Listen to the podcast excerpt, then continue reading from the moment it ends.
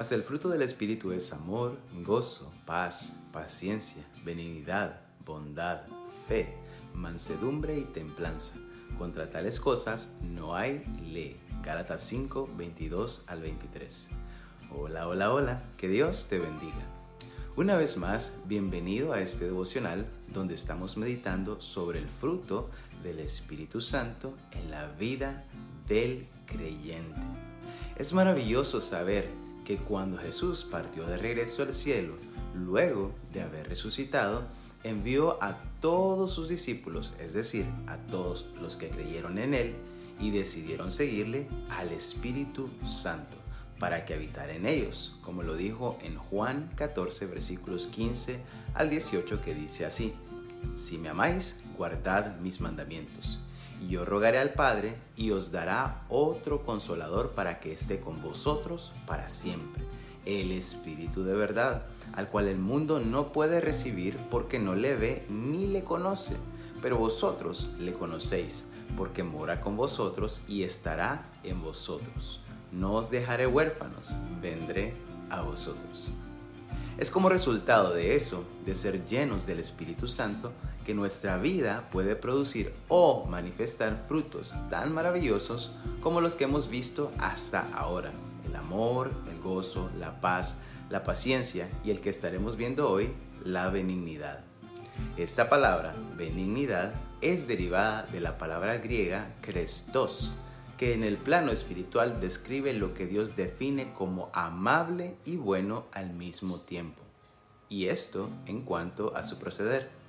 Pero lo que diferencia la benignidad de la simple amabilidad es que este proceder viene impulsado por el Espíritu Santo para dar gloria al que es santo, santo, santo. En otras palabras, la finalidad de la benignidad es ser útiles a Dios mediante el reflejo de la gloria de Dios en nuestras vidas transformadas. Nuestra naturaleza humana nos impulsa a buscar nuestra propia gloria, nuestro propio beneficio, lo que nos conviene. Pero la obra del Espíritu Santo en nosotros a través del fruto de la benignidad nos mueve a dar gloria solo a Dios mediante vidas llenas de bondad y amabilidad. A su vez, el fin de esa bondad y amabilidad es apuntar a quienes nos rodean a Cristo Jesús, no a nosotros mismos, ni a la iglesia de la que formamos parte, ni a ninguna organización de beneficencia que pueda existir en este mundo. La finalidad de esa benignidad no es otra que servir como medio para que otros conozcan a Cristo, para que puedan ver la obra salvadora, redentora y transformadora de Cristo Jesús en la vida de viles pecadores que somos nosotros. Haya pues en nosotros ese mismo sentir que hubo en Juan el Bautista y apuntemos a los demás a aquel que nos puede traer de muerte a vida y de las tinieblas a la luz, como lo dice Juan 1 del 6 al 12, que dice así. Dios envió a un hombre llamado Juan el Bautista para que contara acerca de la luz, a fin de que todos creyeran por su testimonio. Juan no era la luz, era solo un testigo para hablar de la luz. Aquel que es la luz verdadera, quien da luz a todos, venía al mundo.